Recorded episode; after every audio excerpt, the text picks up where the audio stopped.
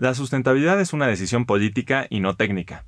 No es una cuestión de si podemos vivir de forma sustentable, sino de si escogemos hacerlo. Esta frase de Gary Lawrence nos recuerda lo importante que es hacer nuestra parte si queremos seguir disfrutando de esta vida y este planeta que nos fue regalado. Nuestro invitado de hoy, Oscar García, justo dedica su vida a impulsar la sustentabilidad, especialmente enfocado al mundo de la energía renovable. Aprendí muchísimo platicando con él, desde cómo opera el mundo de la energía eléctrica hasta lo importante que es la cultura en una empresa y cómo dirigirla correctamente. Esto es rompiendo el molde.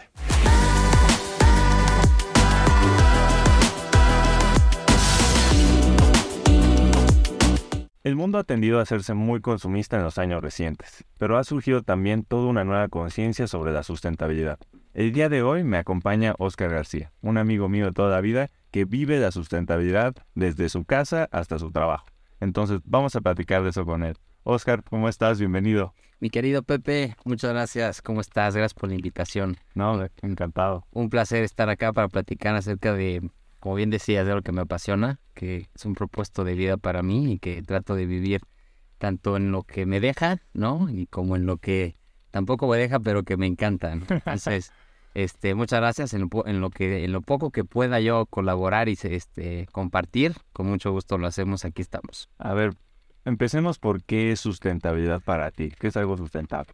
Para mí, algo que es sustentable como su nombre lo dice, es algo que en la manera en que lo usas o vives, asegura que asegura su permanencia para futuras generaciones, ¿no? Y tiene esa capacidad de regenerarse, ¿no? Entonces, es consumirlo de manera responsable y, que asegure su subsistencia a lo largo del tiempo para los demás. ¿Cómo significa esto pensar diferente a lo que hemos estado viviendo? Yo diría, desde el surgimiento de los plásticos también, o si nos vamos más para atrás desde la revolución industrial, o sea, ¿qué implica esto que es totalmente diferente y, digamos nuevo todavía? Pues yo, yo creo que empieza un poco desde el cambio de conciencia de la gente, ¿no? O sea, yo trato, bueno, trato de pensar que yo lo acuñé, pero sería un poco atascado decir que yo lo acuñé, ¿no? Pero pasar del, del YOLO, You only live once, al, al WOLO, ¿no? We only live once. Entonces, ¿cómo hacemos este cambio de mindset de, de, pensarnos en una economía global y en un comportamiento específico del ser humano, eh, más hacia la sustentabilidad en torno a la sociedad, ¿no? ¿Cómo, cómo nos cuestionamos el yo, mi, mi paso por la tierra, cuál es el impacto en, en mí, ¿no? Porque también a veces nos cuesta trabajo racionalizarlo en si me tomo esta coca, ¿qué me va a pasar? Luego, si me tomo esta coca, ¿cómo afecta a mi comunidad? Si me tomo esta coca, ¿cómo afecta al planeta? ¿no? Entonces, yo lo veo en esos tres este, diferentes niveles, ¿no? Y un poco empieza un poco con cuestionarse en el impacto interno, ¿no? Que es el que más vemos y más sentimos y cómo va a permear en los demás, Entonces, yo creo que em, debemos empezar por ahí, en ese sentido, ¿no? Un poco el cambio es em, tratar de cambiar el mindset de economías de escala y de dinero, ¿no? De hacernos ricos sin, sin ver hacia los demás, ¿no? hacernos ricos de una manera sustentable. Y partiendo desde nosotros mismos. Partiendo desde nosotros mismos, ¿no? Porque muchas veces es como, el ser humano es muy juzgón, ¿no? Sí. Y siempre decimos, no, a ver, es que hay que cambiar. Es como este meme, ¿no? Todos dicen, ¿quién quiere un cambio? Yo, ¿quién quiere cambiar? Das la mano, ¿no? Entonces, es un poco eso, ¿no? ¿Cómo, ¿Cómo, yo puedo ser agente de cambio, ¿no? Y es, pero eso tampoco este, significa que eh, debemos dejar al lado la otra parte, ¿no? Invitar al cambio, ¿no? Pero yo creo que este, la gente, el, cambio verdadero empieza en uno mismo, ¿no? Está muy, muy cheesy ese saying, pero creo que es muy verdad, ¿no? Y si de alguna manera podemos trabajar en, en, en la gente con conciencia, creo que podemos empezar ahí con el pie derecho. Oye, ¿y, qué podrían ser dos cosas? Como lo que más impacto tiene eh, que alguien pueda hacer con él mismo para, para hacer algo, vamos, una comunidad más sustentable que importe más el planeta y qué es lo más fácil. Eh.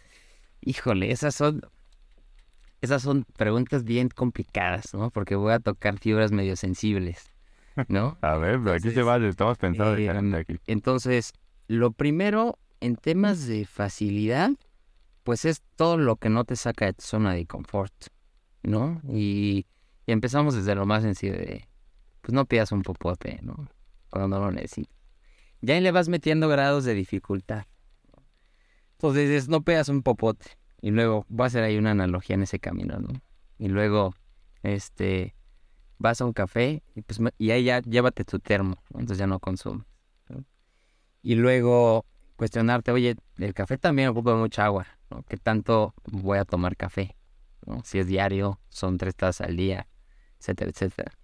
Y eso hablando de bebida, ¿no? Y ya después hablemos de otras cosas, ¿no? Hablemos de la comida, ¿no? La comida, eh, en temas de dificultad, yo creo que es nivel Saiyajin, porque la gente no sale de zonas de confort, de cosas que le gustan, ¿no? Llámese, cuando, cuando cuestionas a la gente en ya no compres tanta ropa, o ya no viajes tanto, o ya no comas carne, o vuélvete vegano, es como dice, uy, hijos, eso sí lo veo complicado. Y, y, la verdad es que el impacto más grande que podemos hacer desde mi punto de vista en tema personal es cambiar nuestra manera de alimentarnos. Porque es una decisión que tenemos tres veces al día, ¿no? Durante 365 días. Toda nuestra vida. Entonces, tienes tres chances al día de decir, hoy no voy a comer carne, hoy no voy a comer productos animales, o no voy a comer productos cuyo impacto ambiental sea bestial. Entonces, son, tienes tres chances. Y el, problema con la gente muchas veces, ¿no? En general, es que no estamos dispuestos a dejar ni siquiera una comida que no tenga ese tipo de elementos. Okay. Entonces, un poquito es eso, ¿no? O sea, yo para mí, en mi, en lo más difícil que veo con la gente, digo, yo al final soy vegano, vegano, llevo seis años, este, eh, con ese, con ese tipo de estilo de vida, porque es un estilo de vida y no una dieta, hay que ponerlo así como es. Este, y la verdad es que es lo que más me he encontrado, ¿no? La gente le cuesta mucho trabajo dejar de eh, cambiar su, su, manera de comer. Y es como este meme, ¿no? Ves, vas a una marcha de climate change y hay estos pósters, ¿no? ¿Y cuántos de ustedes comen carne? ¿No? Cuando es de las tres principales fuentes de efectos de, emisiones, ¿no? Sí, muy interesante todo este tema de, de la alimentación y Creo que podemos ahondar en ese en un ratito más.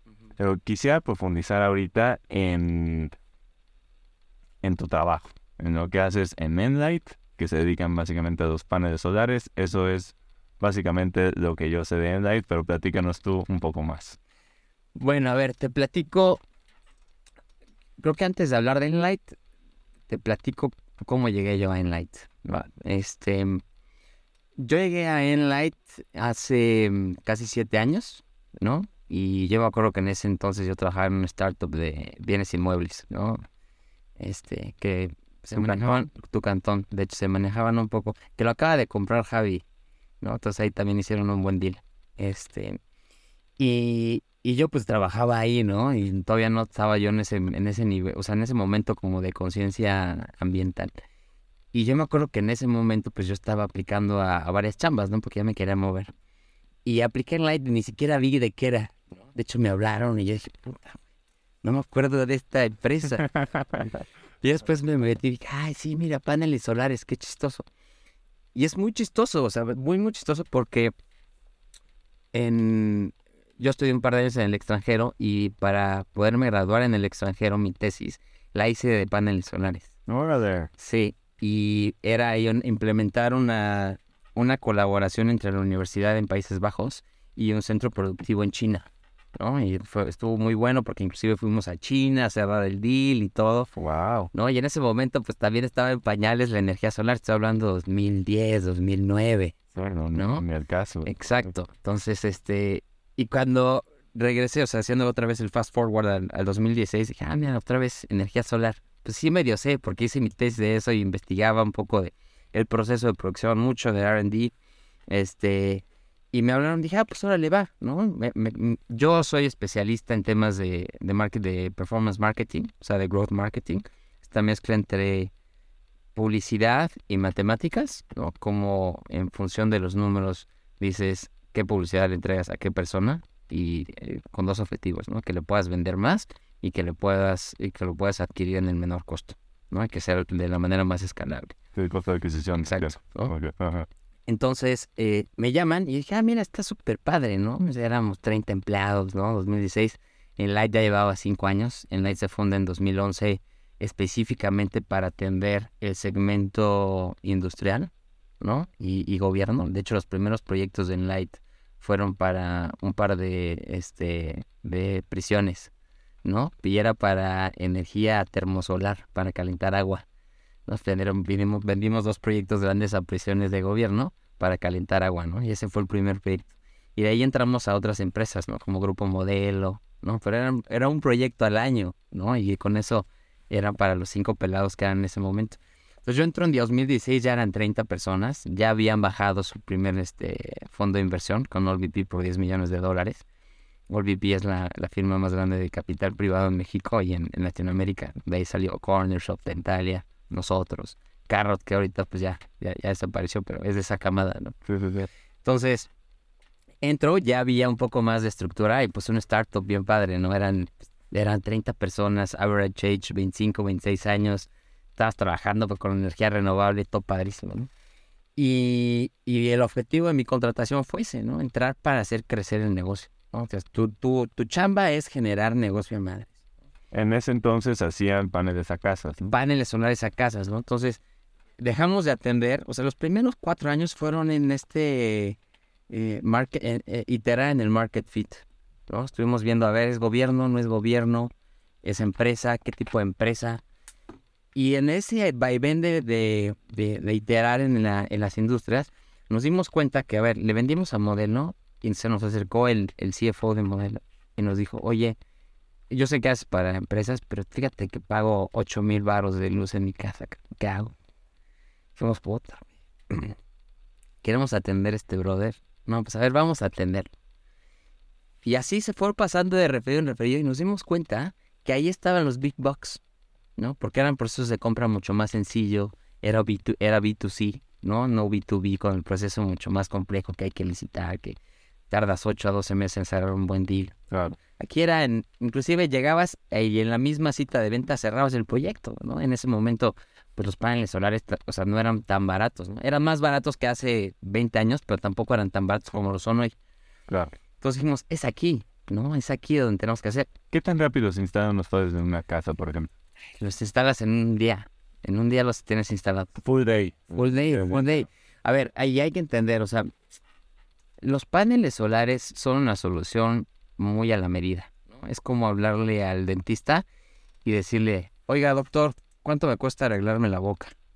¿Qué te va a decir el dentista? Depende, mi hermano. Depende, mi hermano. Ven a verme, necesito ver tus dientes, necesito ver qué tienes. Y así es un poco con la energía solar. La energía solar nada más que no es con los dientes, sino con el recibo de luz. Entonces, con el recibo de luz tú dices, ah, mira, estás en esta tarifa, consumes tantos kilowatts hora, este, esta es tu ubicación, vemos tu techo, tienes cierta eh, radiación solar. Entonces, en función de tu situación geográfica y en función de tu consumo de luz, decimos, ah, ok, esta persona le caben tantos paneles que deben de mitigar cierta energía que consume ese fe. Entonces la solución van a ser, por decir un número, cinco paneles solares. Entonces cinco paneles solares sí se pueden, se pueden instalar en un día, pero tenemos proyectos también de casas enormes que estaban 50 paneles solares. Entonces estás hablando de cuatro o cinco días de instalación. Entonces depende. El average, por así decirlo, de ese momento en el light de, de los paneles solares eran 6, 7 paneles. O sea, todas las empresas, digo, todas las personas o todas las casas residenciales que pagaban arriba de 2.500 de luz, les instalamos paneles solares. ¿Y por qué pusimos esa limitante? Porque la energía solar es mucho más atractiva para aquellos consumidores que se encuentran en una tarifa de alto consumo, ¿no? Que se llama este DAC. Son los que más pueden ahorrar. Exacto. Porque es una tarifa que ya no tiene subsidio. Entonces el kilowatt hora en esa tarifa te cuesta seis veces más que la que, quiero suponer, tú y yo pagamos en nuestras depas. ¿no? Yo pago 100 pesos de luz, es una tarifa subsidiada que me cuesta en promedio 80, un peso el kilowatt hora. En el DAC, ¿no? Cuesta 6 pesos. Entonces, cuando una persona está pagando 3 mil o 4 mil pesos de luz y le dices, oye, tienes un sistema de paneles solares que te va a costar 60 mil pesos, Tú estás hablando de 4 mil pesos al bimestre por 4, son 16 mil pesos, ¿no? Y te cuesta 60 mil pesos, eso lo recuperas en 4 años, ¿no? Entonces es un retorno de inversión atractivo y también que te asegura que vas a tener ese mismo ahorro anual durante los siguientes 30 años. Entonces, es, es un win-win, es un no-brainer. La gente dijo, tengo que invertir en esto y lo, y lo hacían. ¿no? Entonces, ese era nuestro objetivo. Y así poblamos de paneles solares pues todas las zonas nice de la Ciudad de México. Abrimos Monterrey, abrimos Puebla, abrimos Querétaro, este, abrimos Guadalajara. ¿no? Y me tocó esa explosión de pasar de ser, pasar de ser 30 a llegar a 250 personas en tema residencial. Y luego, antes de la pandemia, dijimos, ¿sabes qué? Ya no queremos estar en residencial. Porque también nos dimos cuenta, o sea, siempre hay un dark side of the moon. ¿no? Sí, Entonces, claro. nos dimos cuenta que tampoco es tan escalable porque es medio difícil tener como un modelo de recurrent revenue si no tienes un tema de O&M. O sea, al final, de O&M es Operation and, and Maintenance. Ah. Entonces, toda la gente que compra paneles solares, hoy en día, o sea, tenemos una cartera enorme de clientes residenciales. Ya no vendemos residencial, pero sí atendemos a los clientes que, que les vendimos, ¿no? Y eso implica, o sea, los monetizamos de alguna manera, ¿no? Entonces, ¿qué hacemos con esa base enorme de clientes? Pues les vendemos sistemas de servicios. Entonces tienen dos limpiezas al año, y bueno, no solo son limpiezas, pero van y revisan y aprietan y, y que esté funcionando perfecto el sistema para asegurar que está generando bien Mantenimiento. mantenimiento. Y eso, pues, es una. Son millones de pesos que ya tienes de cash cow al, al mes fijo. Predecibles. Predecibles y que ya son. Ya te pagan al año y ya así ya. O sea, ya no empiezas en cero tu mes. Porque es un cargo recurrente, Claro. ¿no? Pero bueno, al final decidimos. En ese momento, vamos a salirnos de residencial. Porque nos empezamos a dar cuenta que el segmento industrial empezaba a hacer también más sentido. ¿Por qué? Porque la tecnología. Estamos hablando que un panel solar antes, o sea, un sistema de, de cuatro paneles antes, hace, te voy a decir, 10 años, te costaba 150 mil pesos. Hoy te cuesta 35 mil pesos. Entonces, ha bajado la tecnología muchísimo. Y dos, El costo. el costo de la tecnología ha bajado. Y luego, con la tarifa industrial, antes no, hacía, no había tanto sentido porque era una tarifa muy baja. Digamos que era un poco como la subsidiada. Entonces, no había buenos retornos de inversión. Era una inversión que lo veían a muy largo plazo, ¿no? Era una tecnología no- muy nueva.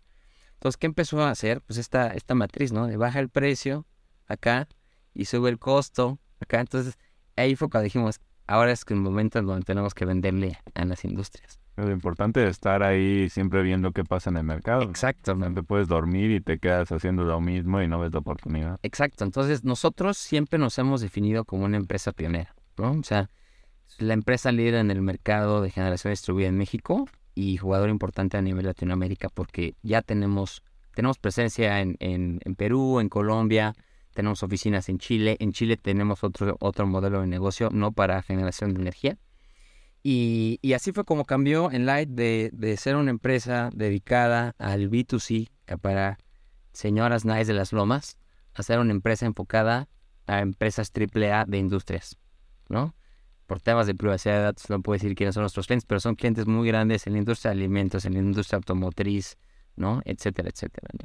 Entonces, y no solo ya vendemos sistemas de generación de energía, sino que también vendemos sistemas de almacenamiento de energía, que es el complemento perfecto para el tema de, de generación de energía, ¿no? Que hace Almacenamiento que sigue siendo como lo más complicado todavía más allá de la generación, ¿no? Sí, el- es una de las limitantes más grandes, son los perks de la, de la, de la renovable, ¿no? Pero que también es el gran aliado hasta- ante esta descarbonización de las economías. Entonces, pues ahí es donde está la empresa, ¿no? La empresa está creciendo, creciendo mucho, ¿no? Muchas empresas ya nos buscan por temas de este, metas de cero carbon para 2030. Si yo quiero descarbonar mis, descarbonizar mis procesos, necesito meter energía solar. Entonces, alzan la mano, aquí estamos nosotros, yo te explico cómo hacerle. Es una diferente tarifa, ¿no? Es, es- es completamente diferente a lo residencial, pero hace muchísimo más sentido también. Ho- Hoy por hoy ya los incentivos también pues monetarios están más ahí, ¿no? Eh, ¿Hay algún espacio donde todavía no se logra eso de que, vamos, tiene sentido porque es más barato? ¿En qué sentido? O sea, de toda esta cadena, por ejemplo, en, en la producción de los paneles, los paneles por su eficiencia ya tienen sentido. Me, me imagino que con un cierto nivel de sol normal, Sí, listo, ya está. Pero es la parte de almacenamiento lo que todavía no se logra para que esto sea ya como lo que... tiene que haber un punto en el cual todo el mundo pone, pone paneles solares. Sí, O sea, ese por qué no está, o sea, ¿cuál es lo que le está limitando? pues la- el subsidio, el subsidio a la tarifa eh, residencial, ¿no? O sea, todo el tema de las tarifas, a ver, hay tres tipos de tarifas, luego estoy tratando de poner lo más sencillo posible, Sí, sí, porque claro. la energía puede llegar a ser bien complicada, ¿no? Eh, por los esquemas, por el tipo de tarifas, por las regiones. Entonces, para, tenemos tres, bueno, voy a decir, tenemos tarifas en tres diferentes tensiones, que es baja tensión, media tensión y alta tensión. ¿no? Entonces, baja tensión está en todas las casas y pequeño comercio. Luego, en media tensión están las industrias hasta cierto nivel de consumo, ¿no? Hasta 50.000 kilowatts hora. Ajá. Y luego está alta tensión, ¿no? Entonces, también se, o sea, tienes baja tensión, que ya es la, la- las tarifas que bajas de- del poste de luz a tu casa. Luego está media tensión, que es de las estas torres enormes que vemos de transmisión hacia un, transformación, hacia un transformador, transformador. Y luego está alta tensión, que son esas torres enormes. Esos son los tres tipos de, digamos que, tensiones de la energía. Entonces, para la tarifa residencial hay un subsidio muy grande, ¿no? Para esta adopción. Estamos hablando que el, el, el 80% de las interconexiones que hay en CFE están en la tarifa residencial y están en la tarifa subsidiada. Entonces, todavía no hace sentido en temas de economías de escala. O sea, si tú, si yo- te llego y te digo, oye Pepe, te voy a vender unos, unos paneles solares en 40 mil pesos y tú pagas 100 pesos de luz al, al bimestre, al año pagas 400 pesos. ¿Cuánto Mm. tiempo te vas a tardar en recuperar tu inversión? Yo no me voy a poner. Doesn't make sense. ¿no? Pero hay otras tarifas en las que sí. A ver, entonces, media tensión, ¿cuáles son? En media tensión tenemos, eh, tenemos varias, pero las principales es eh, la GDMTH, que es gran demanda media tensión horaria, y la GDMTO, que es gran demanda media tensión ordinaria. Nosotros, nuestro nicho de mercado está en la GDMTH. ¿Por qué? Es una tarifa que en promedio cuesta 2 pesos el kilowatt hora, ¿no? Y es una tarifa un poco, estoy haciendo una analogía como Uber. Esa H que te digo que es horaria es en función de la hora. Entonces, CFE te cobra eh, diferente en función de la hora en la que consumas la energía. Entonces, y se divide en tres espacios. Tienes la base, la intermedia y la punta. Entonces, la, el horario base es de las 12 de la noche hasta las 8 de la mañana en ciertas regiones, porque te digo, es muy complejo, pero hay diferentes horarios base y punta. en no sé si es en Sonora que en Mérida. Es diferente horario. Entonces, está hablando de en promedio. Entonces, de las 12 de la noche a las 8 de la mañana. Luego tienes la intermedia de las 8 de la mañana hasta las 8 de la noche. Y luego tienes la punta de las 8 a las 10 de la noche. Entonces, si tú ves, o sea, está bien interesante ver esa parte, ¿no? Pero, ¿cuál, cuál crees que sea el horario más caro? El, el primero, ¿no? ¿El de la base? Generalmente es la noche, la noche. es la punta, ¿no? La punta, Ah, bueno, ahí porque me imagino no hay, no hay ni sol, no hay... no hay- no hay nada. No, y en general la gente consume mucho más energía en la noche. Ok. Entonces, es un poco de, yo digo que es como Uber, no es lo mismo que, que agarres un Uber el lunes a las 12 de la tarde que agarres un viernes a las 6 de la tarde con lluvia, Sin duda. ¿no? Entonces, obviamente CFE dice, donde hay más consumo, pues donde va a costar más caro, ¿no? Y aparte va a costar más caro también porque, como tú bien decías, pues no tienes una base de renovables que pueda hacer que la energía sea barata. O sea, todo lo que consumen en esa hora es sucia, porque no hay otra manera de generar energía. Exacto. Entonces, quema de combustibles, de gas, ciclos combinados, ¿no? Entonces también es más caro. Y lo que lo hace barato en las mañanas también es este mix de energía renovable que entra. Entonces empuja los precios hacia abajo. Sí, me hubiera pensado yo por la actividad industrial, ¿no? Que pasa en- durante el día, que tal vez por ahí, pero sí, pues Sí. 100%, si no hay sustituto ahí en la noche, está todo Exacto. el mundo conectado. Exacto. Entonces, eh, pues esas son las de media tensión y esa es la que nosotros atendemos. Nuestro, nuestra tecnología lo que hace es impactar la tarifa eh, GDMTH y específicamente el horario intermedio, porque es el que justamente sucede cuando el sol está operando y disminuye y, se- y se va cuando el sol se va. Oye, y, y pensando en, ahorita platicábamos con el de la tarifa subsidiada, Ujú, este ejemplo de, a ver, no me conviene porque estoy en la full subsidio, ujú. entonces ni al caso. O sea, ¿de dónde tendría que venir como la iniciativa para que todo el mundo se jalara a ponerlos, por ejemplo? Digo que no alcanza para que todo el mundo los ponga, ¿no? Pero pero tendría que ser algo del, del gobierno como que dando apoyos, tendría que quitarse el subsidio de golpe y entonces ya todo el mundo correría a ponerlos, o sea, ¿cuál podría ser una transición? Porque también la terapia de shock, y creo que lo estamos viviendo ahorita con, con el conflicto de la guerra en Ucrania, siempre es dificilísimo, es terrible, ¿no? Sí. Entonces, o sea, una forma ordenada de hacerlo, ¿crees que haya? Sí, a ver, yo creo que de, entrada ya está. Lo que pasa es que no sabemos. O sea, el gobierno da, eh, digo, nosotros no lo, no las aceptábamos tanto porque también eh, es difícil a veces tramitar cosas como gobierno. El gobierno a través del Infonavit da un crédito verde de ecotecnias. Entonces te dice, tú, yo te voy a subsidiar, te voy a dar un bono de no sé cuántos miles de pesos, te mentiría si te digo un número, para que tú pongas tecnología de, sustentabilidad en tu casa.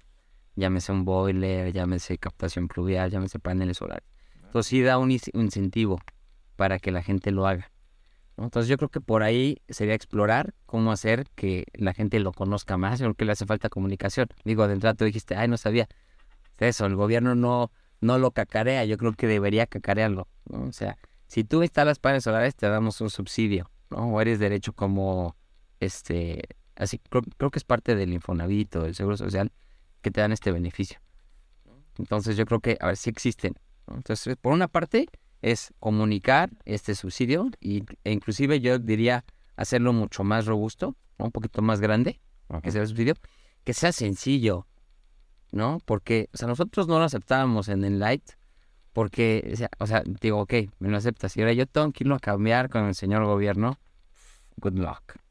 Eh, también hay algo en los, en los carros, ¿no? Eh, creo que no hay tenencia o algo así con los autos eléctricos. Con los autos eléctricos no, no pagas tenencia y los primeros creo que cinco años o no sé si es pues de por vida. No sé muy bien en tema de automóviles, ¿no? Pero en temas de, digamos que de energía solar para, para el segmento residencial, tienes esa parte, tienes eh, deducción en, en predial y, y obviamente es deducible de impuestos, ¿no? Al 100%, es cero.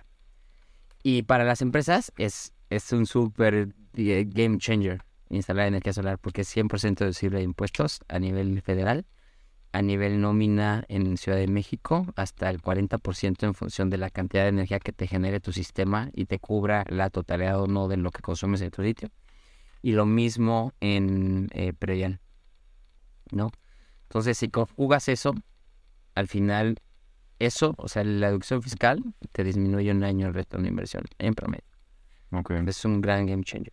Oye, y en cuanto a la construcción misma, digamos, de los paneles, por, ahí hay un dato de que un carro gasta más em, emisiones o pues, se contamina más que haciéndolo que en lo que se usa. Eh, también por eso es tan importante como la economía circular, no digamos pero para lo que sea. ¿Los paneles qué tanto consumen en cuanto a en, cuanto a su fabricación, qué tantas veces te ahorra contra lo que indudablemente se tiene que gastar de emisiones cuando se hacen? Híjole, eh, ahí sí me agarras un poco en curva. Te, te mentiría si te diría bien el dato. Apenas estamos como entrando un poco en entender como el impacto total. Sobre todo lo estamos tratando de atacar. Siempre hay un Dark Side of the Moon.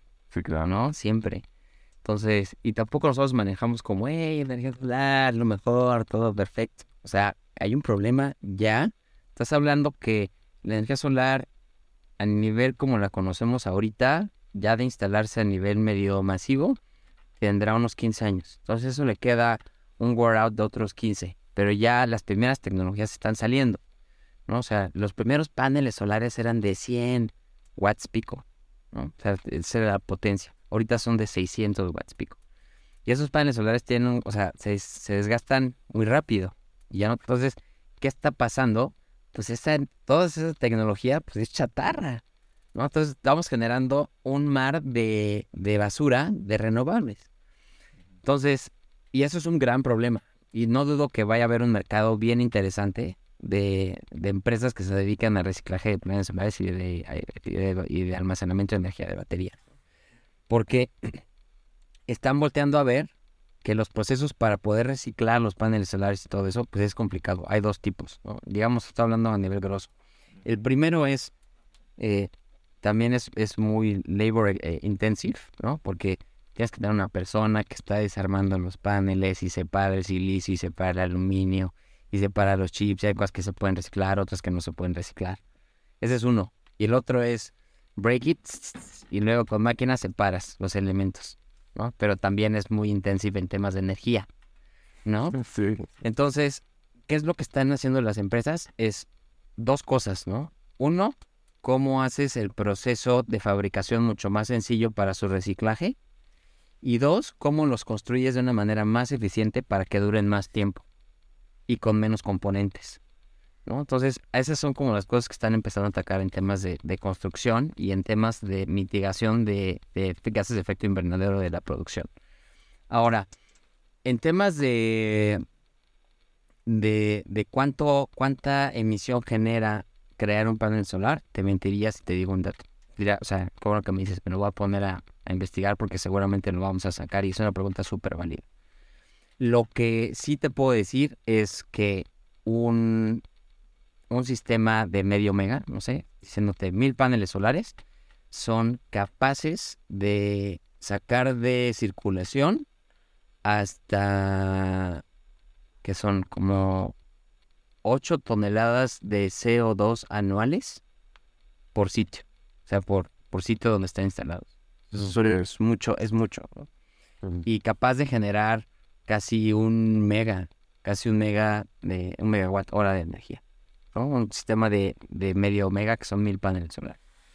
Oye, y aquí pensando en las soluciones para pues, todo el tema de crisis, ¿no? En cuanto a emisiones y en cuanto a todo lo que está pasando en el mundo, por la suma de todos los factores que platicábamos al principio, ¿cuál será una mejor solución? O sea, simplemente ver cómo, igual es una combinación, ¿no? Pero lo que puede ser más impactante de forma más rápida estaría potencialmente del lado tal vez de la captura de carbón o esa ya es más loquera y, nos tenemos que seguir enfocando en este tipo de energías. Aquí, y hasta si te quitas también ya la gorra de Enlight, eh, ¿qué tipo de energía pudiera ser como que el verdadero futuro eh, global que, que igual y no necesite tantos materiales, no sé? Y la nuclear.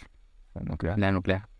Y, y de entrada es salir un poco de esa cachucha de eh, warning, warning. O sea, hay dos tipos de, de, de, de energía nuclear. La de fusión y la de fisión.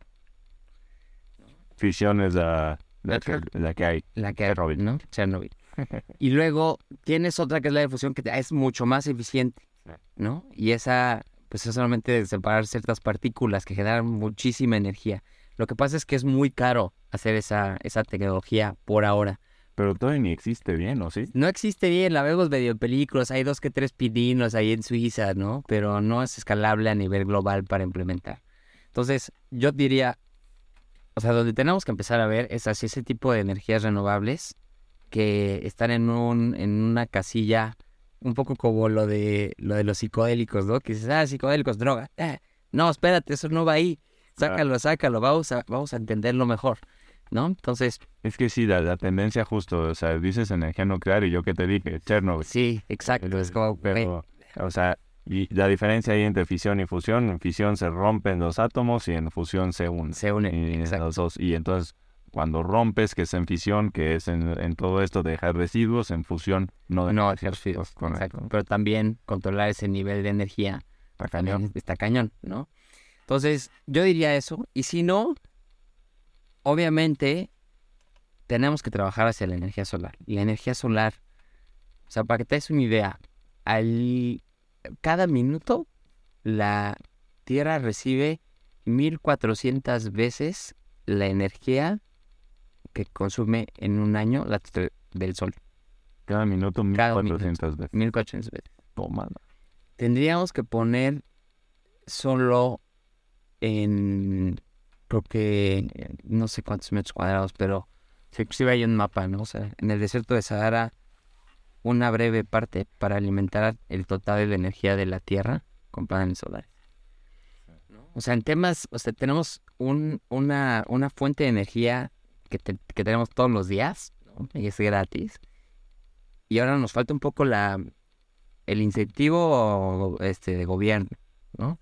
Nos hace falta también un poco de tecnología, porque como bien mencioné, sí tenemos, pueden generar la energía, pero si, si todo el mundo se despertara a las 9 de la mañana y se durmiera a las 6 de la tarde y no hiciéramos nada eh, desde las 6 de la tarde a las 8 de la noche y no sabemos energía para nada, entonces sería un, mundo muy feliz, ¿no? Pero esa no es la realidad. Correcto. ¿No? Entonces, ¿qué pasa con la energía, con la energía renovable en general? Siempre necesita un aliado que complemente su generación o que complemente el mix. Entonces, con las, eh, con la eólica, con la hidráulica, con todas las renovables, siempre tienen que tener un backup de energía sucia que garantice su funcionamiento cuando falle la, cuando hay intermitencia en lo renovable. ¿Y a qué me refiero a intermitencia? Cuando pasen ciertas nubes y no tengamos la misma radiación solar, cuando dejen de soplar los vientos y no tengamos la misma potencia del viento, cuando eh, se, por las estaciones del, del, pues, tiempo eh, no tengas el, mismo, pues la misma fuerza de caudal en un río, ¿no? Entonces, algo que, el problema más grande de las renovables es la intermitencia de su potencia. Entonces ahí es cuando siempre entra el tema de, de, las, de las sucias. Ahora, el tema de almacenamiento es cuando empieza a jugar un rol muy importante. ¿Por qué? Porque en vez de, generar ese cuadrito que te dije en el Sahara de paneles solares, podemos generar dos cuadritos. Uno va a ser para consumirlo en ese momento y el otro va a ser para almacenarlo y consumirlo en la noche. Y ahí sí hace sentido, ¿no? Y ahí ya, nos deshacemos un poco de las, de las energías sucias. Claramente hay un perk de, oye, las baterías que son de ion litio y también contaminan y las tienes que cambiar tanto tiempo. Sí, pero el impacto es mucho menor. A veces el ser humano tiende a ser este blanco y negro, es como renovables. No, no, no, no, no, porque tus baterías son más, güey, pero es que eso va a ayudar, o sea, no estoy diciendo que va a ser perfecto, pero vas a disminuir sustancialmente el tema de, quema de combustibles. Yo creo que tenemos que irnos acercando hacia más hacia allá, más allá, ¿no? Y esto se da cada vez más a través también de mercado, ¿no? Estoy hablando del segmento de las baterías, para que te des una idea, hace 10 años almacenar un kilowatt hora, voy a, primero aclarar esto. Generación se mide en, en, watts pico, o en kilowatts pico, o en megawatts pico, pero es pico, es potencia, ¿no? Que puede generar energía. Y almacenamiento se mide en generación, o sea, es energía ya generada. ¿no? Esto, este genera la energía y esto almacena energía, ¿no? Entonces, y la unidad de medida es hora watt hora, kilowatt hora, megawatt hora, gigawatt hora. Entonces, eh, el costo del, kilowatt hora o del, del, kilowatt hora en almacenamiento hace 10 años estaba en 1.600 dólares el kilowatt hora. Almacenar un kilowatt hora te salía en esto. Hoy cuesta 100 dólares. Oh, mala. ¿No? Mejor exponencial, eh. Exacto. Y en temas de la generación que te decía, la energía solar hace 10 años costaba 300 dólares el gigawatt pico instalado, ¿no? Gigawatt hora generado, generado con energía solar. Y hoy en día cuesta, es el más barato de todo el mix energético que te puedas imaginar. En la fuente más barata está en, ¿cuánto crees? En centavos o en un dólar y medio. No, no, está bien, te volaste. Pero estoy hablando de gigas, gigas, gigas. Ah, ok. Esto eran kilos, son gigas. Entonces, en, bajó por un factor de 10, digamos también. 30, está en 30 dólares. Ah, mira. 30 dólares. Y eso es a nivel mercado, ¿no? Hay subastas donde se han comprado en 15 dólares. Ok. El gigawatt. Entonces ha bajado, es la más barata. Y para compararlo, generar un gigawatt hora con un combustible fósil hoy en día está en 140 dólares. Y la energía solar en 30 dólares. ¿Y almacenarla? Es lo que acabo de decir. 152 dólares. Entonces. Ok, entonces tienes que sumar las dos. Tienes que sumar las dos. Y, o sea, no, no necesariamente este juega un, es un mal aliado, ¿no? Yo creo que es un mix de las tres. Y es donde entra la batería. La batería al final es, es este, bien diversa en sus usos, ¿no? Entonces, nosotros lo ocupamos para cuatro casos de negocio. El primero es eh, como su nombre lo dice, es una batería y como cualquier batería es un respaldo de energía. Entonces, ¿qué quiere decir eso? Yo como se me va la luz y, no quiero que se me vaya la luz y no se va a notar porque entran en microsegundos. Entonces, la primera funcionalidad es regular la red. O sea, la calidad de la energía y asegurar que tenga siempre el mismo voltaje. Entonces viene hacia el voltaje, se va la luz, pero no te das cuenta. Entra tu batería, ya regresó, no te das cuenta. Órale. ¿No? Ese, es ese es un funcionamiento. Luego tienes otro que es el, el, peak shaving, el recorte de punta. Entonces, ¿te acuerdas que ahorita platicamos acerca de que había base, intermedia y punta? y que la punta era la más cara. Sí. Y que era en un horario específico. Entonces, lo que hace la batería es que almacena energía. O sea, los paneles. Tú, puedes configurar tu batería como quieras, ¿no? Pero los paneles van a ir a, primero al sitio, ¿no? A la fábrica y después de que le dé energía a la fábrica y cumple toda su demanda, va a almacenar energía. ¿no? Y la va a guardar ahí. Ya está operando todo el día en la fábrica con energía solar. Y luego viene la noche. ¿No? Y, y, cuando va a entrar el horario punta caro, dice, no, no, no, no, de ahí no jales, jala de acá. Entonces, jala la parte, o sea, energía almacenada que te salió baratísima. Entonces disminuyes ¿no? Esa parte de, de, de, de, de load shifting, perdón, me equivoqué, es load shifting. Y el peak shaving es, por ejemplo, cuando llegas a tu casa, o sea, si tú vieras tu consumo de luz como es, o sea, tu casa está así, llegas, ¡pum! Eso, ese, ese, ese trancazo de energía también te lo cobra la compañía de luz. Porque tiene que asegurar que tienen la suficiente energía para entregarte lo que tú estás demandando. Entonces la batería lo que hace es que cuando tienes estos jalones de alta producción o de inicio de operaciones, te dice no lo jales de allá, jalo de acá. Ya. ¿No? Y bueno, el cuarto, que es lo más complicado y es lo más padre de las baterías que a mí me encantan, son las microredes. Porque esta batería es, una, es un cerebro. Entonces tú puedes configurar para decirle, a ver, tú eres el cerebro y tengo cuatro fuentes de energía. Tengo CFE, tengo paneles solares. Estoy hablando en un caso así súper bonito, que pasa mucho en Chile, ¿no? que tienen un mix energético mucho más robusto. Tienen generadores eh, eólicos y tienen unos generadores a diésel.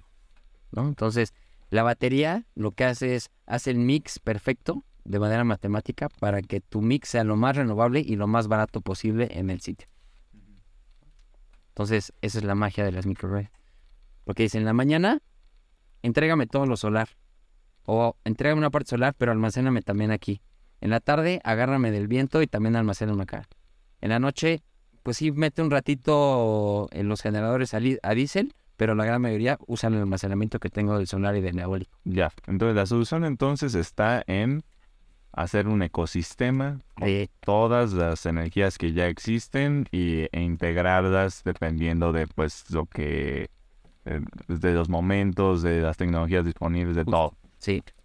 Y no es blanco y negro, es simplemente ver las ventajas que tiene cada uno. Claro, ¿no? Obviamente, entre más, entre más logramos tener un mix renovable, pues mejor, ¿no? Pero de entrada, para que te des una idea, el costo del kilowatt hora, o sea, estoy hablando ya en cuánto te he puesto en el recibo de luz. O sea, como te decía, o sea, en vez de pagar tu energía a 2.50, 3 pesos, con energía solar nos pagas a 50 centavos. Entonces, pues, es un trancazo de ahorro. Que las empresas es lo primero que ven y hay que ser un poco honestos. O sea, todos dicen, no, es que yo lo hago por sustentabilidad. A ver, tenemos muchas empresas que realmente lo hacen por su sustentabilidad porque es su agenda.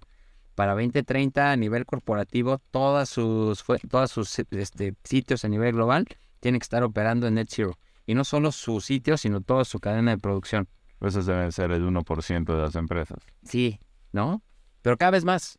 Lo hemos visto inclusive de este último año después este, de la cumbre de Glasgow, ¿no? En temas de cambio climático y, en, ciertos compromisos hicieron de descarbonización de ciertas industrias, específicamente la automotriz, ¿no? Que dice que para 2030 eh, todo lo que se produzca en Estados Unidos y en otros países del mundo tiene que ser en temas de transporte este, eléctrico.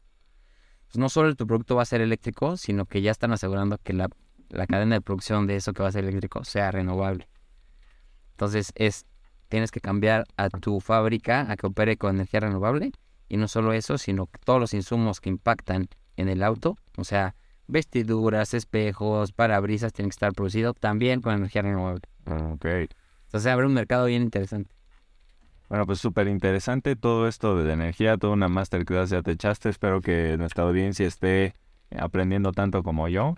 Y ahorita quisiera darle una, una vuelta, mi estimado, y platicar un poco sobre pues esta, esta parte más de marketing tuya, que es justamente algo que yo no conocía. Ahora que estuve viendo también todas las empresas en las que estuviste, varias startups y, y así. Y me gustaría también como que ligarlo, em, pues como es al final marketing es convencimiento, en cómo ayudar a construir estos puentes para que la gente se sume, se entere y se monte en estos trenes de la sustentabilidad. Pero todo eso partiendo desde el marketing en tu vida y, y cómo hacían. El marketing en mi vida, pues mira, qué chistoso, porque si a mí me hubieran preguntado, hubieran dicho, tú vas a trabajar en marketing. Y dice, güey, no.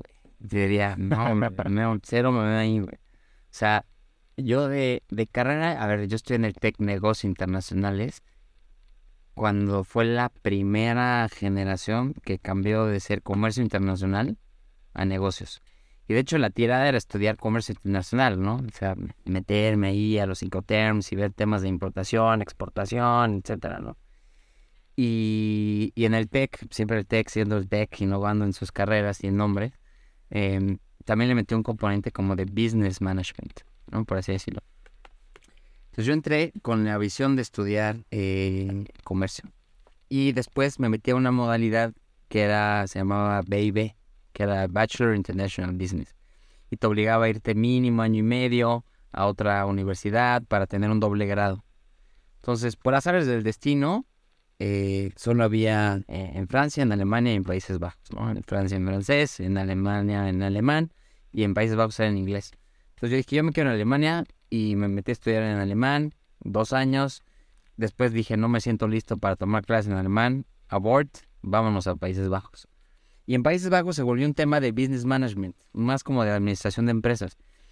Y yo dije, creo que, creo que yo soy más para acá, ¿no? Me gusta más el tema de administración de empresas con todos sus perks, ¿no? Temas de estrategia, temas de marketing, temas de HR, o sea, tema holístico en cómo armar una empresa, ¿no? Entonces, regresé acá trabajé en Deloitte, en comercio internacional. dije, bueno, bueno, chingas haciendo aquí con un pedimento. No me gusta. Y como buen Exatec, ¿no? Que te meten así. Tienes que emprender, tienes que emprender. Pues empecé a emprender, ¿no? Varios negocios desde, puta, impresión 3D, cuando salí impresión 3D, luego... Hace 10 años. Hace 10 años, ¿no? o sea, yo ahí quería hacer este, joyería en 3D, cuando con pedos podías imprimir una pinche taza y para la empresa en 3D. Teníamos que trabajar las piezas. No, tú dabas un cliente y creo que fue un cuate. Cerró ahí la empresa.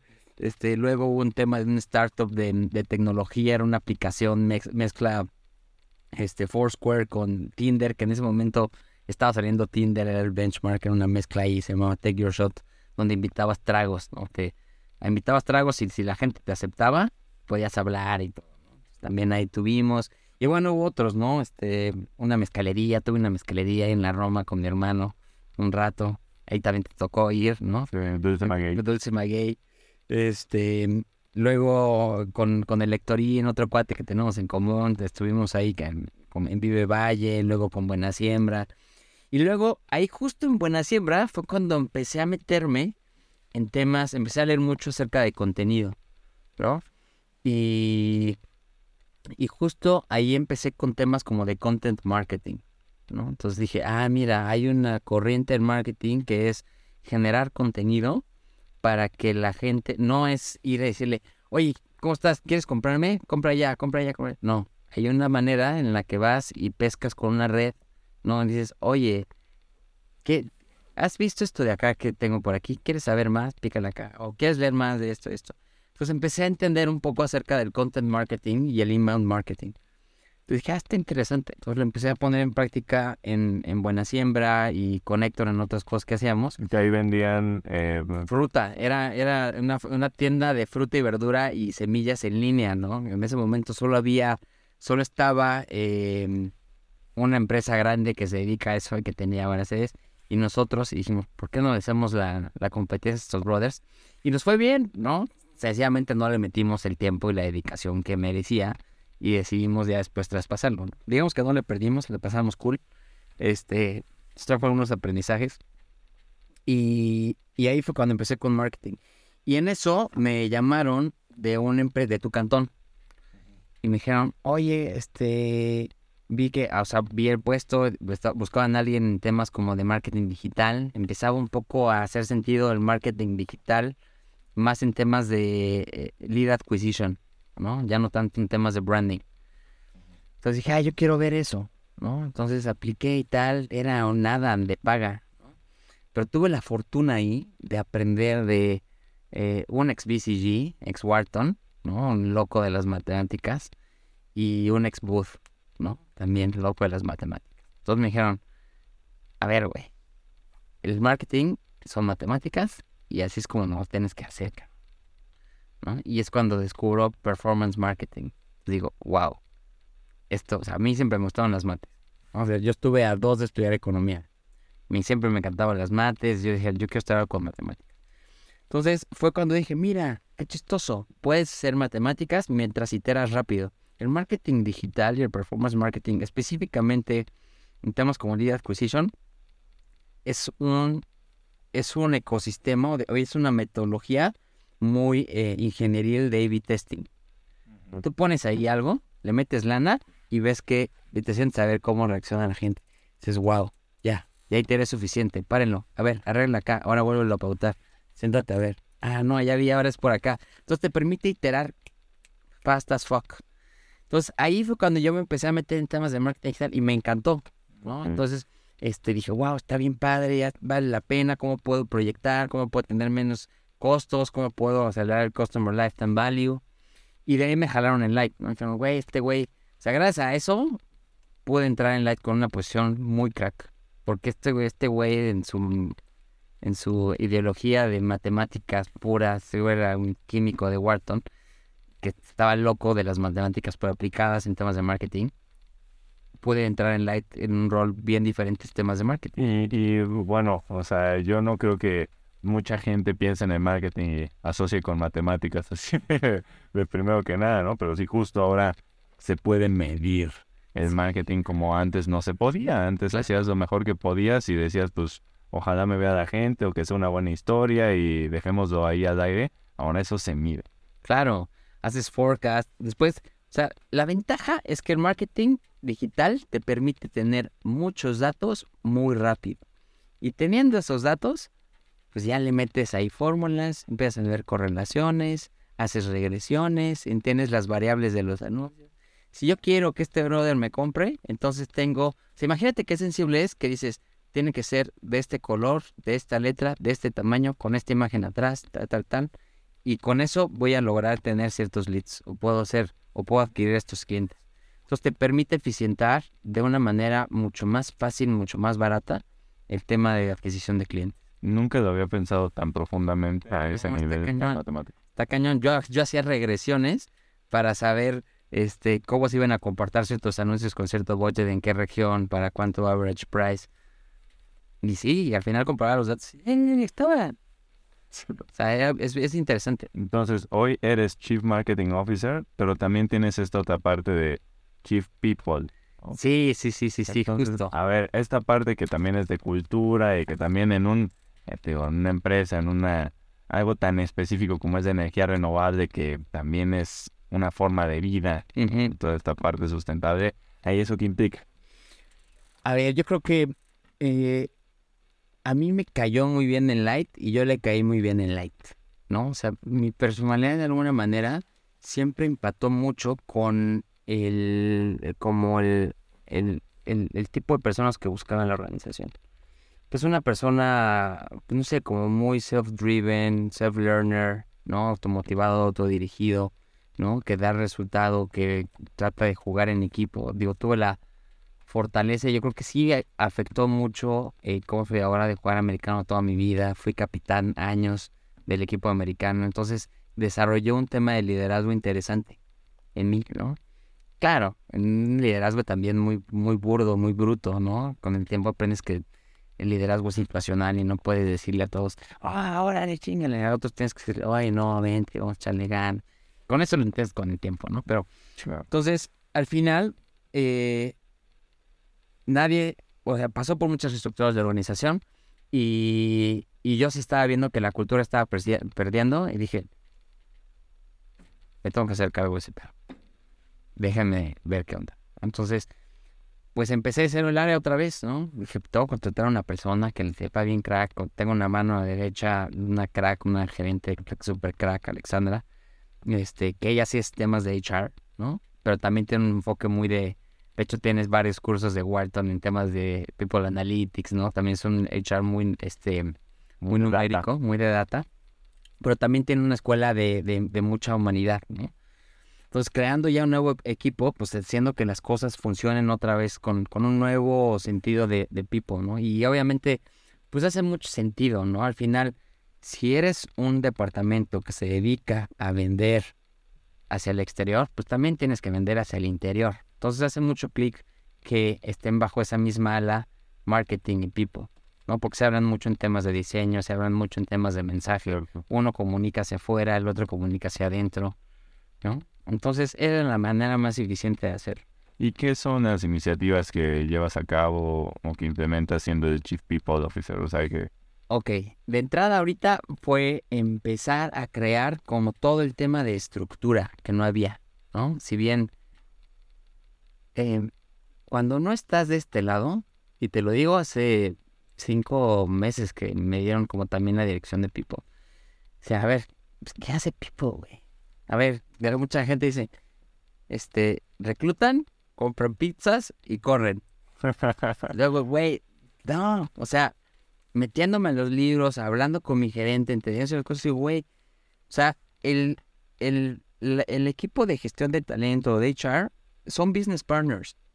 Y eso implica de cómo desarrollas a la gente en todo su como su, su, digamos que su collaboration journey, por decirlo, desde que entra hasta que sale. Y eso implica de cómo, cómo reclutas, cómo lo capacitas, cómo le das un objetivo, cómo les das los OKRs. Nosotros estamos alineados con rocks de cada área, tenemos en One Thing que la gente tiene que jalar y todos tienen que estar alineados a los OKRs de manera individual, cómo los vas a medir. A ver, lo de los OKRs, eh, ¿te podrías parar un poquito para explicar qué son? Sí, Es eh, Objective Key Results es de un libro que se llama Measure What Matters, ¿no? Me parece que es de John Doe. Y es una metodología que lo que hace es alinear los esfuerzos individuales al objetivo y propósito de la organización. Pues de esa manera garantizas que todos los esfuerzos individuales de los empleados están alineados a lo que quiere la organización. Entonces garantizas y mides el desempeño de la gente en función de dónde quieres que vaya la compañía aseguras que todos están remando de la misma manera. Alinear. Alineados. En sus, cada uno en sus diferentes áreas, todas tienen que sumar. Entonces, partes de lo primordial, ¿no? Que es este one thing. Tienes un one thing, por ejemplo, este, no sé, papelería ABC. Entonces, papelería ABC, su one thing es eh, vender, bueno, tener un margen de contribución de, voy a hablar de números muy serios, de 100 dólares. Su papelerita ABC tiene un equipo de ventas, tiene un equipo de compras, tiene un equipo de, de HR, ¿no? Tiene un equipo de, de innovación, etcétera, etcétera. Entonces, cada uno de esos equipos deben, tiene que tener una ROC que está alineado a tener un margen de contribución de 100 dólares. Entonces, en la cancha de ventas, ¿qué tiene que pasar para que tengan ese, eh, margen de contribución de 100 dólares? Entonces, ventas decir, ah, entendiendo un poco el modelo de negocio, para que yo tenga un margen de contribución de 100 dólares, tengo que tener ventas de, no sé, 500 dólares. Entonces el objetivo del equipo de ventas es vender 500 dólares. Y luego viene el equipo de compras. Ok, para que yo pueda tener un margen de contribución de 100 dólares, tengo que asegurarme de que tenga siempre un costo de adquisición COX, por así decirlo, de este 200 dólares. Entonces enfoca en tener los 100 dólares el equipo de HR dice, ah, ok, para que suceda yo tengo que hacer que toda la, que toda la empresa tenga un 100%, un 95% de alcance de sus objetivos individuales y un 100% de satisfacción. Entonces, con eso seguro que está llegando a sus objetivos y está siendo feliz en su trabajo. Es la manera que yo voy a contribuir. Luego tienes la parte de innovación. Ah, yo para que suceda voy a sacar una nueva línea de negocio que va a tener este precio y estos costos y va a ayudar a eficientar los procesos y a disminuir los costos. Entonces, y esas son las rocks. Y luego, cada empresa, por ejemplo, digo, cada área, por ejemplo, el de ventas, ya tienes a los vendedores. Quedamos que su meta eran 500 dólares y tienes cinco vendedores. Si le, a ver, ahora tú de eso, ¿cómo vas a sumar tú? Ah, yo tengo que vender 100 dólares. Entonces, tú como individuo tienes una actividad que va a sumar a tu rock, que va a sumar a tu one thing. Entonces, es crear toda esa estructura. Y para crear esa estructura, también tienes que tener una regla del juego, ¿no? No solo es decirle qué actividad y cómo lo vas a medir y cuál va a ser un, un KPI de éxito, sino establecer de entrada cuál es su posición, cuál es su rol, qué actividades tiene que hacer, cómo lo vas a medir. Y ya después de eso, empezar a construir y empezar a alinear. Al final es toda la estructura organizacional. Sí, estructura. Con, mucha intención, cabrón, muy, muy clara, bien comunicada. Claro, y propósito y chocho mental y hacerles ver el valor y entender que culture eats breakfast. digo, culture eats strategy for breakfast, ¿no? Bien dice el dicho. Entonces, pues un poco, o sea, ese es uno, ¿no? Y hay otras de cómo vas a reclutar mejor, cómo vas a crecer a la gente, ¿no? En función de ciertas, este, aptitudes y capacidades, que quieres desarrollar dentro de las personas, cómo los vas a hacer crecer, ¿no? Cómo los vas a, este, cómo los vas a medir, no solo a nivel KPI, sino en liderazgo, en otros temas que son fundamentales de, de, de, del desarrollo profesional de la gente. ¿No? Hay muchas empresas que están muy enfocadas en KPI, pero tu, tu gente no sabe hablar en público, no sabe ni redactar un correo. ¿no? Entonces tienes que, tienes que crearlos de una manera muy holística hacia lejos, lejos de ser un buen empleado, un buen ser humano. Ok, entonces ahí básicamente es romper el molde de, en cuanto a simplemente sacar el mejor output, eh, en cuanto a eh, es crear mejor gente integralmente. Sí, ¿sí? Entonces, ese es el reto más grande, ¿no? ¿Cómo lo haces? es el reto más grande. Es ¿Cómo haces a gente eh, de una, o sea, consciente, eh, humanamente, con las mejores habilidades que les pueda, que le puedas otorgar, ¿no? Este, con un, con un budget no estratosférico, ¿no? Porque, o sea, y es eso, ¿no? Es, es estira floja no, yo quiero que tengan todo, pero pues, fíjate que no tengo tanto presupuesto. Entonces, híjole, tienes que malabarear, tienes que priorizar, tienes que entender cuál es el impacto de si no los llevas a Tepetongo o si los llevas a Tepetongo o, o si sí los capacitas en inglés o si no los capacitas en inglés. No estoy diciendo ejemplos muy burdos. Sí, claro. Pero son decisiones que tienes que tomar. Oye, en cuanto a todo esto, y digo, hablando, tal vez volviendo un poco al, al tema general de la sustentabilidad, pero creo que empata muy bien aquí con lo de cultura. Como platicábamos, hay mucha gente que no hace ciertas cosas o hace ciertas cosas simplemente por una falta de conciencia, una falta de, de, que no sabe que hay una mejor opción o que se está provocando ella misma un daño o al ambiente. Simplemente nunca lo han pensado, ¿no? De alguna manera. Luego, ¿cómo se puede hacer que ese mensaje se transmita mientras se mantiene un ambiente como de tolerancia y de respeto y de, invitación más que de pues sí, más que, más que de señalar, de pendejear, de, todo ese tipo de cosas que tiene una, o sea, un contexto negativo. Tú cuando le dices a alguien de mala manera algo, lo más probable es que no responda y que no cambie y que más bien se afiance más en lo que hace y pues eso no le da un beneficio a nadie. Entonces, ¿cómo es lo que tiene que pasar ahí para, para que haya un verdadero cambio y poder ser pues agentes de influencia que, que hagan que la demás gente pues sí genere un cambio? ¿En la organización? ¿En el life en general? En general en la vida.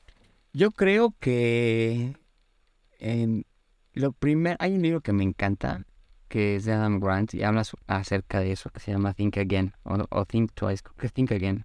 Think Again. Think Again. Y es muy bueno. y habla acerca de eso, ¿no? O sea, cómo tú debes empezar sobre todo en el autocuestionamiento.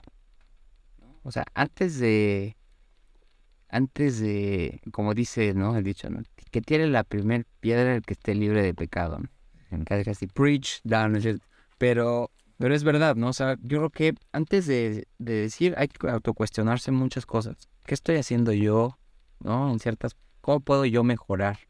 Y, y entendiendo desde una posición de vulnerabilidad, es cuando eres mucho más empático con la gente, ¿no?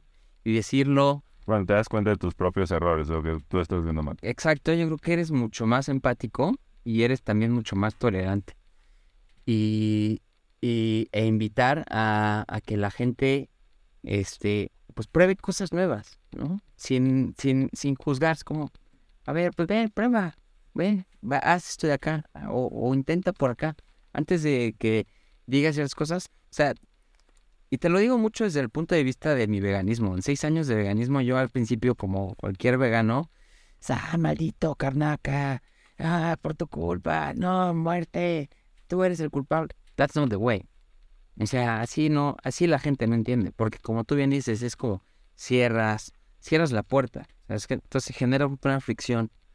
Entonces, y es chistoso, porque eh, nosotros como veganos pedimos empatía hacia los animales, pero muchas veces no somos empáticos o nos cuesta ver la empatía en las demás personas que no son veganas, ¿no? O no la llegamos a interiorizar tanto, ¿no? Porque es como, ¿cómo soy empático? Ojo, esto va a sonar duro, ¿no? Pero ¿cómo soy empático con alguien que indirectamente es un asesino? Es como, ah, causa un issue, ¿no? Pero dices, güey, ¿quieres trabajar empatía? That's the way. ¿no? Y lejos de señalar, pues es como, mira, hay otro camino. Y, y tampoco, y es lo mismo que, que, siempre digo, no es un tema de no soy vegan o soy vegan. Prueba.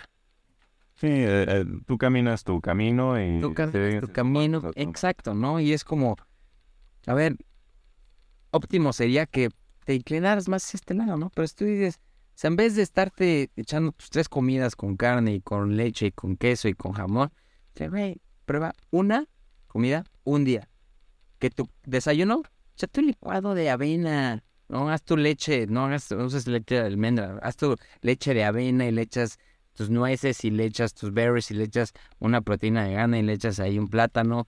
Y eso te das un excelente desayuno. Tal vez la conciencia más importante es que justamente hay toda esa escala de gris. Claro. ¿no? Y que no necesitas ser vegano. Sí. Que no necesitas este, vivir de luz solar, sino que, o sea, agarras, agarra algo bueno y ya, mi hermano. Sí, exacto. Yo creo que es do as much as you can and as you will, ¿no? O sea, lo, lo, hasta donde tú quieras estirar la liga y hasta donde puedas, está chido. Hay gente bien intensa como yo que digo, sí, quiero todo, ¿no? Pero también no soy de, no, no manches, no puedo esto porque si no, pues con qué me comunico, ¿no? O qué me he visto, ¿no? Si no, vendría aquí encuerado, ¿no? Sí.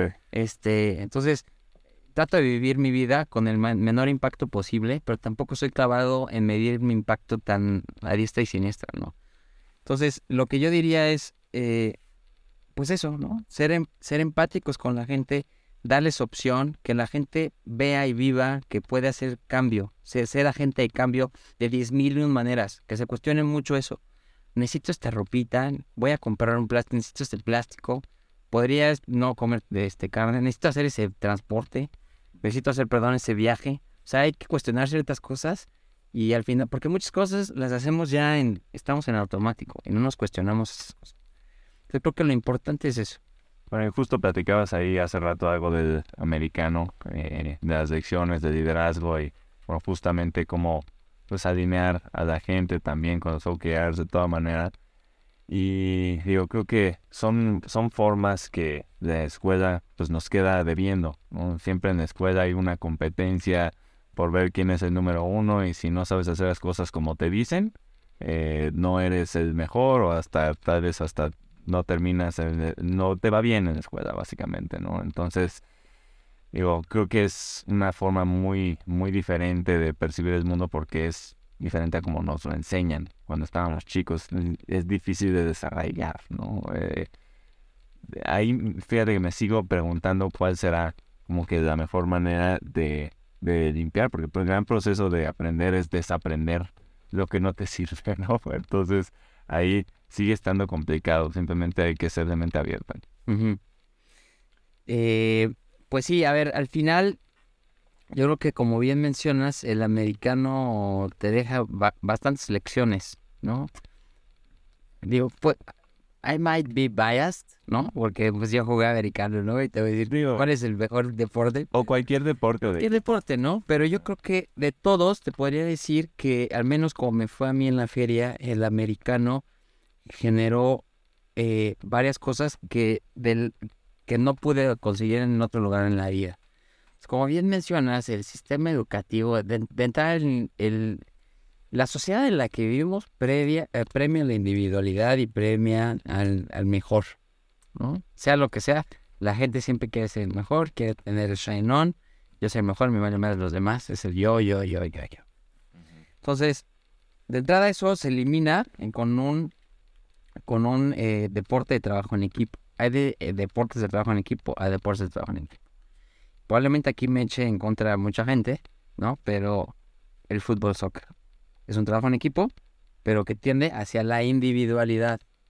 Yo soy el goleador, yo quiero ser el shine on, pásenme la mí para que la meta, ¿no? Entonces, sí hay un trabajo en equipo, pero tiende a ser un poco más individualista. No, yo siento que no hay esa cohesión de equipo tan fuerte como en un equipo americano. Tal vez las hay en los mejores equipos de la historia. Claro, claro, eh, exacto. Y ahí está, hay un libro que me encanta que se llama The Captain Class, donde habla acerca de los mejores equipos de todos los deportes de toda la historia. Y hay muchos de fútbol, ¿no? Pero también depende del líder, ¿no? Ahí la variable de éxito en cualquier, es un tema de liderazgo. Y, y en, el, en el caso del americano, es muy chistoso porque hay dos cosas, hay varias cosas, ¿no? Pero si pudiera enumerarlas sería...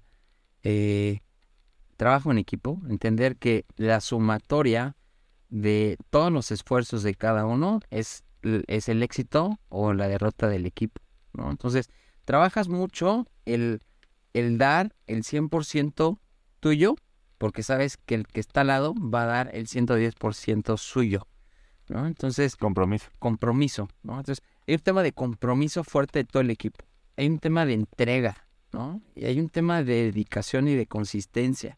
O sea, yo me pongo a pensar, o yo jugué de los 5 años a los 21 años, la gran mayoría en Gamut, y pues de los 5 años, o sea, sin un morro de 7 años yendo todos los días a entrenar dos horas a Cuemanco, llueve, trueno, relampagué con tarea, se ya, o sea, es difícil verlo, ¿no? Tienes que estarle ahí, le tienes que chingar, tienes que organizar, tienes que comer en chingue, tienes que dejar ir a la fiestita de los niños y tienes que dormirte tarde y tienes que mojarte y tienes que enlodarte y tienes que aguantar los guamazos. O sea, de alguna manera te forja carácter en... De estar ahí. En consistencia, en consistencia, en consistencia. Y entrega y en, y, meterle el aire y meterle esfuerzo. O sea, realmente yo creo que de las cosas que más te deja el americano es esta constancia en coraje, en sacrificio. Porque sabes que al final ver al brother de al lado ganando una copa contigo vale toda la pena. ¿No? Es de las cosas más bonitas. Nosotros fuimos un equipo muy chistoso porque siempre fuimos de llegar a las semifinales. Nos decían los, eternos subcampeones. De, de, te voy a decir, ocho o nueve temporadas que éramos un equipo súper talentoso porque éramos un conjunto de gente muy talentosa, pero no logramos ser un equipo eh, talentoso en general que ganara finales. Entonces siempre llegamos a final. Y fue hasta la última temporada del infantil que llegó un coach que supo cómo meternos un chocho mental de trabajo en equipo, de, de, de, chingarle en conjunto, que ganamos invicto de la final, o sea, en la semifinal pararon el fuego de la tranquiza que le íbamos metiendo al otro equipo, ¿no? Y nos hizo llegar a niveles de, de superioridad en temas de equipo muy cañón, porque supo conjugar el trabajo en equipo, el, el sacrificio, el chingarle, el compromiso, ¿no? Las ganas, el coraje. Entonces son muchas cosas ahí que yo creo que sí impactan mucho en cómo es una persona, ¿no?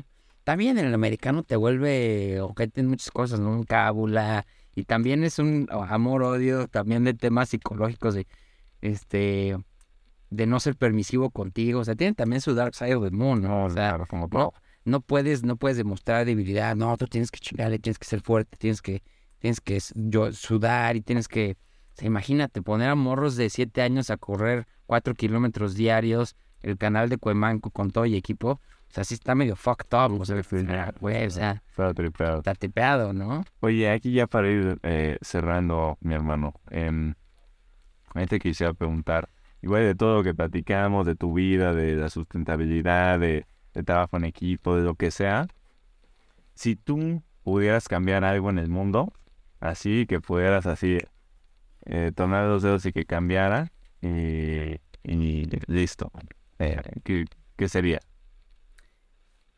la, nuestro nivel de conciencia.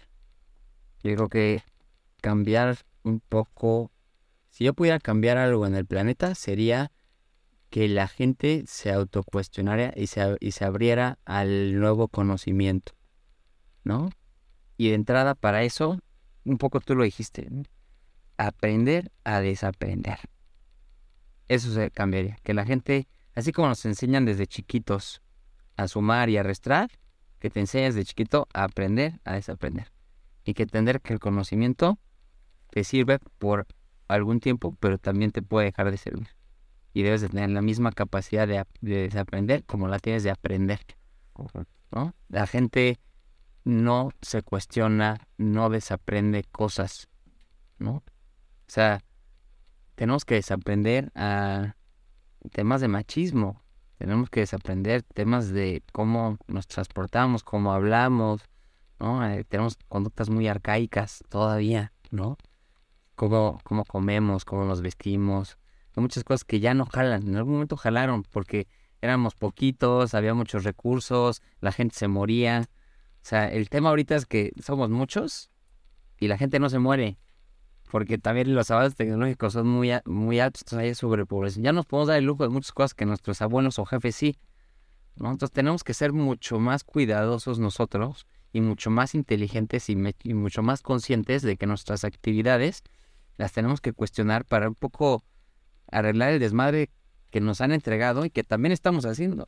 ¿no? Entonces yo diría meter ese chip de autocuestionarse y de ser más conscientes de que de cualquier actividad que hacemos, sea buena o mala, impacta a alguien ahí afuera. bien. Ya para terminar, si pudieras tú recordar de decir de a los 8 mil millones de personas que, que estamos aquí en el planeta Tierra, le decimos casa. Ay, buena mañana siempre para que todos estuviéramos mejor. ¿Qué sería? Agradezcan lo que tienen y sean felices. Vivimos en un loop de despertar y decir, ah, quiero, tengo que hacer, voy allá, este, me hace falta. No, a ver, independientemente de que creas en lo que creas o no crees nada, agradecete a ti mismo que estás vivo y tienes la fortuna de respirar y de abrir los ojos. Gracias, gracias, gracias. Y que Así como estás, eres perfecto y estás completo. Eso es lo que diría la gente, que sean más conscientes de lo que ya tienen ahora, porque ahí está el, ahí está el pan, ahí está el, milagro de la vida, en estar viviendo el presente y conscientes de lo que tenemos es suficiente para ser, feliz. Y no estamos nada más que respirar y tener a gente que una que amamos y ser felices, una sonrisa. Eso es lo que diría. No hay nada más chingón que despertar en la mañana, mi hermano. Exacto. Eso es, no, eh, no hay nada más chingón que eso.